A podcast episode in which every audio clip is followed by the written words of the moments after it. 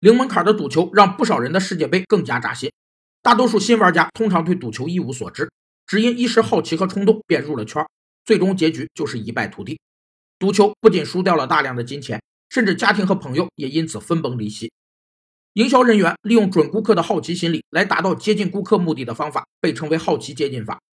好奇心理是人的一种原始驱动力，它促使人类去探索未知事物。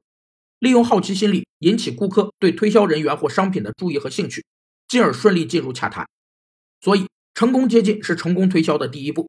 这需要推销员发挥创造性的灵感，制造好奇的问题。首先，引起顾客好奇的方式必须与推销活动有关。其次，在认真研究顾客心理特征的基础上，真正做到出奇制胜。